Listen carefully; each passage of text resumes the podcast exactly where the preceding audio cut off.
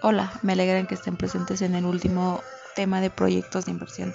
Los temas que abordaremos hoy son los métodos de evaluación, los flujos de efectivo, el valor presente neto, la tasa interna de rendimiento y los efectos de inflación sobre los proyectos de inversión, seguido del análisis de riesgo, el análisis de costo, la toma de decisiones, el comprar o producir, la demanda y las fuentes del financiamiento.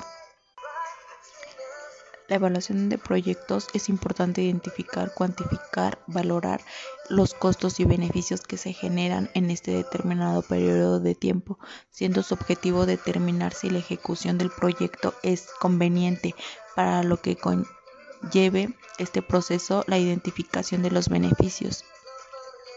Este es el paso más importante, ya que a partir de este se basa en análisis para decidir los pasos reactivamente sencillos de la primera que se realiza mediante la asignación de una medida física de costos, beneficios identificados, mientras la segunda se determina el precio a estas medidas físicas. La tasa interna de rendimiento puede entenderse como la tasa de interés máxima a la que es posible endeudarse para afincar el proyecto. Existen tasas internas de rendimientos positivos y negativos o puede ser una tasa interna de rendimiento real. Se utilizan frecuentemente para analizar la viabilidad del proyecto y determinar la tasa del beneficio o rentabilidad que se puede obtener de dicha inversión. Es creado para identificar si el proyecto de la inversión y su resultado es expresado a un valor en un momento confiable. Cuando una empresa quiere determinar la rentabilidad y viabilidad de un proyecto de inversión, utiliza el flujo de caja neto proyectado y el monto total de inversión. La tasa de rendimiento mínima atractiva se trata de la tasa mínima aceptable que se le exigirá al proyecto los efectos de inflación en la evaluación del proyecto es un indicador financiero que nos sirve para determinar la viabilidad de un proyecto. El valor presente neto representa la oportunidad que tiene la empresa para evaluar sus inversiones a mediano o largo plazo, conociendo de antemano las posibilidades reales de maximizar el rendimiento de inversión de esta forma determinar su viabilidad o no en función si se logra superar el mínimo rendimiento esperado según el capital invertido. Para esto se apoya de los análisis de valores del flujo de caja actualizados al valor presente y restándole los montos totales de la inversión inicial realizada. Para ello se utiliza la inversión inicial, la inversión realizada durante el proceso, los flujos netos de efectivo, la tasa de oportunidad, el periodo de tiempo, ya que nos resulta sumamente beneficiosa a la hora de evaluar posibles proyectos de inversión. Es fácil calcular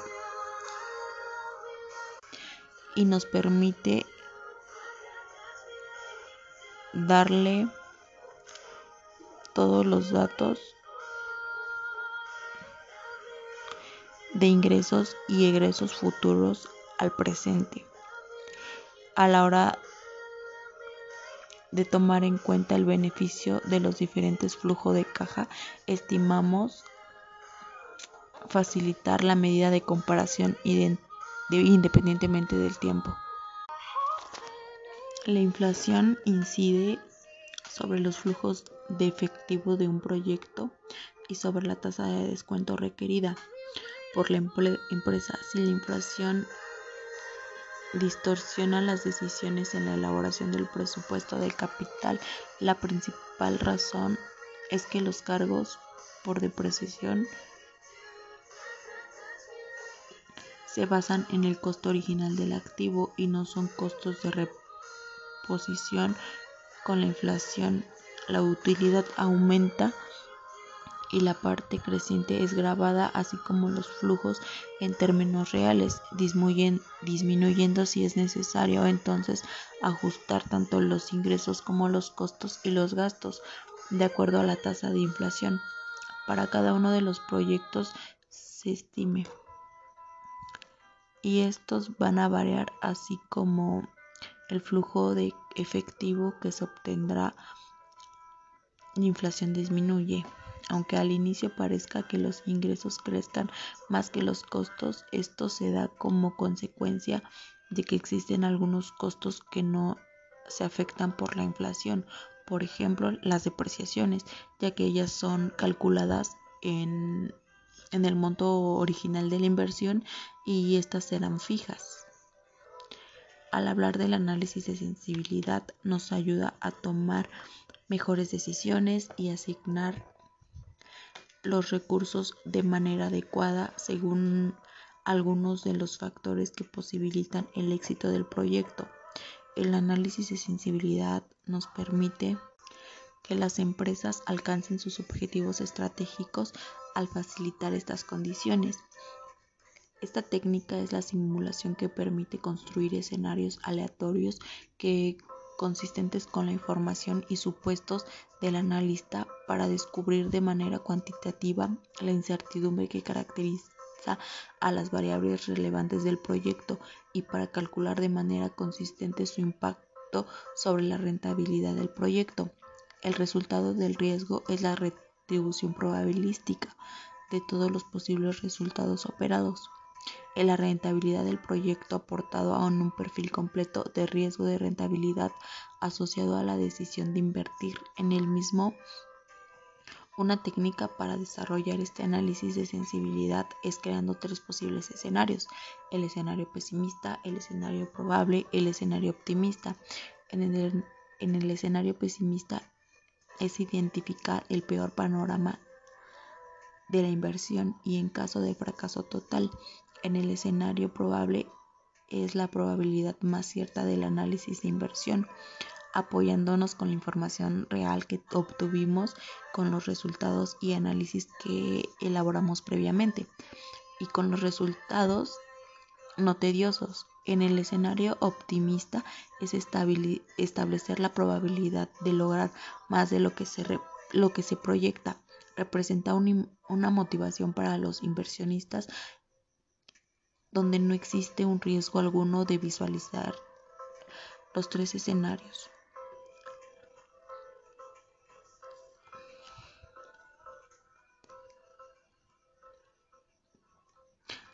Los tres escenarios se pueden llegar a conocer el grado de riesgo y utilidades del proyecto, ya que las variables se comportan de manera diferente y deben ser analizadas de acuerdo a su nivel de incertidumbre, así como por el nivel de ganancias que están representadas. Los análisis de sensibilidad del proyecto se realizan sobre los parámetros más inciertos y siempre que tenga una inseguridad, por ejemplo, al proyectar la producción de un artículo puede ser incierto el precio de venta que se puede ofrecer. La toma de de decisiones es el punto de partida donde se recopilan todas las opciones entre las que el inversor puede escoger de acuerdo a los eventos que ya dijimos anteriormente y a los que se enfrenta. Existen tres escenarios a los que el inversionista se enfrenta. Entonces, de acuerdo a ello, existen las decisiones que debe tomar, ya sea si comprar, rentar o subcontratar. De acuerdo a ello, elegimos la mejor opción. Si es algo que vamos a elegir, a ocupar constantemente, que nos conviene comprar o rentar el artículo o el activo. Y con ello nos ahorramos y con el objetivo de minimizar los costos, ya sea de inversión o los costos de operación, y al minimizar las, las penalizaciones por el incumplimiento y con el objetivo general de minimizar los costos de inversión u operación. Recalcando que los costos de inversión se hacen al inicio del proyecto y los costos de operación se realizan durante y la etapa en la que el proyecto se desenvuelve. Las formas de financiamiento de un proyecto son pedir préstamos en el banco, También existen incubadoras de proyectos que nos ayudarán a realizar el proyecto desde cero. También se puede pedir un préstamo con la familia y amigos o existen inversionistas privados con la capacidad de inversión que poseen conocimientos sobre un mundo, el mundo empresarial y que impulsan el desarrollo de los proyectos con alto potencial de crecimiento, aportando el capital y añadiendo la gestión en las primeras etapas de vida del proyecto. Espero haya sido de su agrado este podcast y les haya servido para tomar en cuenta los análisis y las fuentes de financiamiento, así como los, escenarios por los que debe enfrentar y pasar el proyecto y así puedan realizar o tomar en cuenta para cuando alguien decida emprender. Bueno, esto fue todo, espero les haya gustado y hasta la próxima.